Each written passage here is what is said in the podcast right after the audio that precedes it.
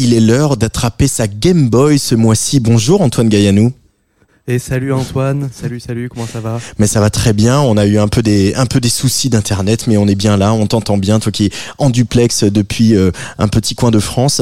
Euh, le début de ta chronique, c'est toujours euh, moi qui dois deviner un petit peu dans quelle ambiance on évolue pour la chronique du sujet du mois. Allez, c'est parti.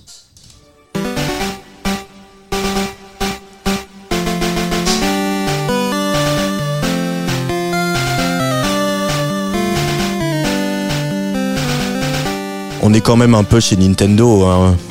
Ah ben là, là on reconnaît ces, sonorités, et puis là, ça doit être un shoot de nostalgie assez direct pour pas mal, pas mal de gens, un, retour direct en enfance, rien qu'en quelques secondes, puisqu'on va parler aujourd'hui de Pokémon, ni plus ni moins. Alors je le fais un peu dans l'actu, puisque la dernière version du jeu, donc Écarlate et Violet, est sortie il y a à peine plus de deux semaines sur, sur euh, Switch. Elle fait couler beaucoup d'encre parce que le jeu est à la fois un désastre sur le plan technique, tout en étant bah, tout simplement le meilleur démarrage de toute l'histoire de Nintendo. Ah ouais. Peut-être parce que le Game Freak a réussi, le, le studio euh, est un peu sorti de ses rails pour la première fois depuis bah, à peu près 20 ans, des rails du jeu. Oui, mais voilà, depuis le premier jeu, il y a quand même une chose sur laquelle tout le monde est d'accord, c'est la qualité de la musique. Parce que s'il y a encore des gens pour encore euh, d'abord associer Pokémon à l'infâme générique du dessin animé, je n'ai pas peur de le dire, je reste vraiment profondément attaché aux musiques des jeux qui, elles, par contre, sont une mine d'or infinie.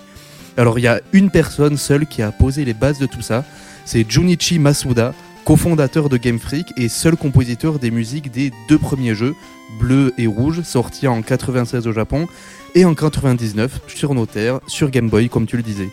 Alors sur le suivant, sur les jeux suivants, il a progressivement partagé la tâche, notamment avec l'excellent Go Echinose, parce qu'en parallèle, eh bien, Masuda, lui, il est rapidement devenu réalisateur des jeux et il occupe désormais un des plus hauts postes du studio. Mais ça, voilà, ça c'est plus tard. Nous, on est là pour revenir au point de départ, la première génération de Pokémon.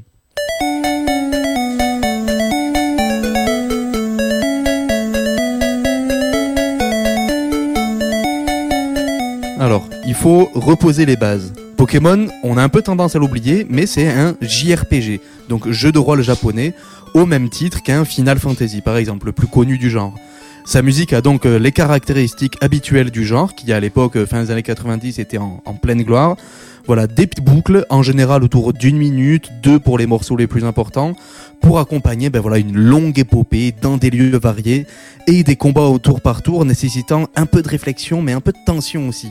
Donc le rôle des musiques, ben voilà, il est tout simple, c'est faire sentir le souffle de l'aventure en progressant ben de plus en plus vers l'épique. Là, on était une des premières musiques du jeu à l'instant, mais il y a aussi des combats comme on va l'entendre tout de suite.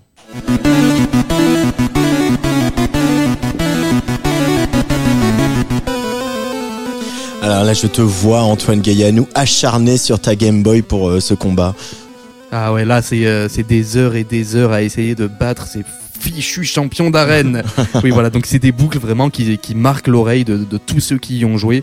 Alors j'avais déjà parlé pour une autre chronique de la valeur nostalgique de, des musiques de jeu et notamment la qualité fédératrice de cette nostalgie.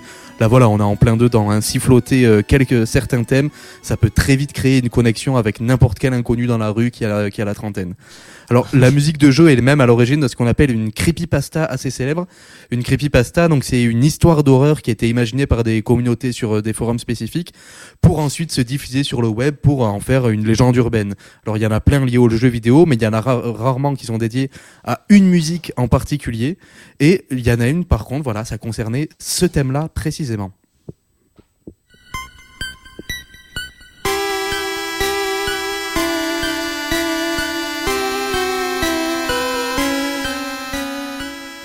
Alors ça, c'est la musique qui accompagne la visite de l'Avant-Ville, donc le lieu qui abrite le cimetière Pokémon. Donc voilà, l'ambiance, elle est pas, elle est pas hyper réjouissante. Hein. La légende donc du, du, creepypasta voudrait que dans la version japonaise du jeu, les fréquences très aiguës du morceau et puis cette espèce de d'orgue, d'harmonium, on sait pas trop, très étrange, ait provoqué une vague de dépression et même de suicide chez les enfants nippons. Alors bien sûr, c'est inventé de toutes pièces, mais ça pointe quelque chose que j'avais vraiment envie de d'évoquer ici, la puissance évocatrice de ce genre de, de musique. Avec les moyens bah, ultra limités de la Game Boy, bien Junichi Masuda, tout comme d'ailleurs je le dis n'importe quel compositeur de, JRPG, convoque une culture musicale énorme. Il y a du rock, il y a de la valse, il y a des marches, il y a des fanfares. On, peut s'imaginer des partitions orchestrales épiques. Donc là, cette espèce d'orgue étrange de, comme la musique de l'avant-ville. Alors ça demande un effort d'imagination qui va être de, moins en moins exigeant avec les évolutions techniques des jeux et donc la possibilité de coller de vrais instruments. Mais franchement, la musique du manoir Pokémon, celle qui a vu naître le terrifiant Mewtwo, bah, qu'est-ce que c'est cette musique sinon de l'IDM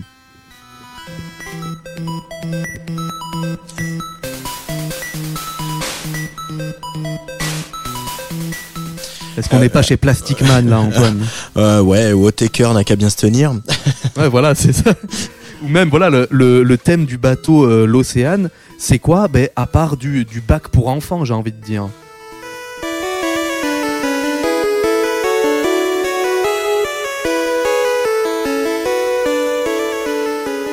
Voilà, tous ceux qui ont écouté les inventions à deux voix de Bach, bon, on n'est pas au même niveau bien sûr, mais c'est une porte d'entrée et on pourrait continuer comme ça avec toutes les musiques du jeu. C'est une succession de, de portes d'entrée vers d'autres genres et surtout ben, des stimulants pour l'imagination. Les musiques de Pokémon, ben voilà, c'est ce qui a forgé ma culture musicale avec d'autres jeux.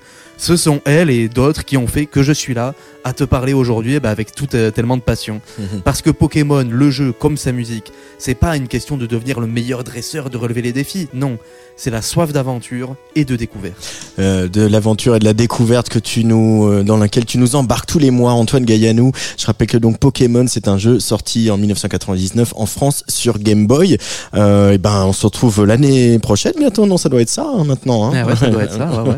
Mais en tout cas, euh, voilà, ça va commencer le temps où on se dit bonne fête. Merci beaucoup Antoine Gaillanou et Merci à, à toi, à très vite sur Tsugi Radio.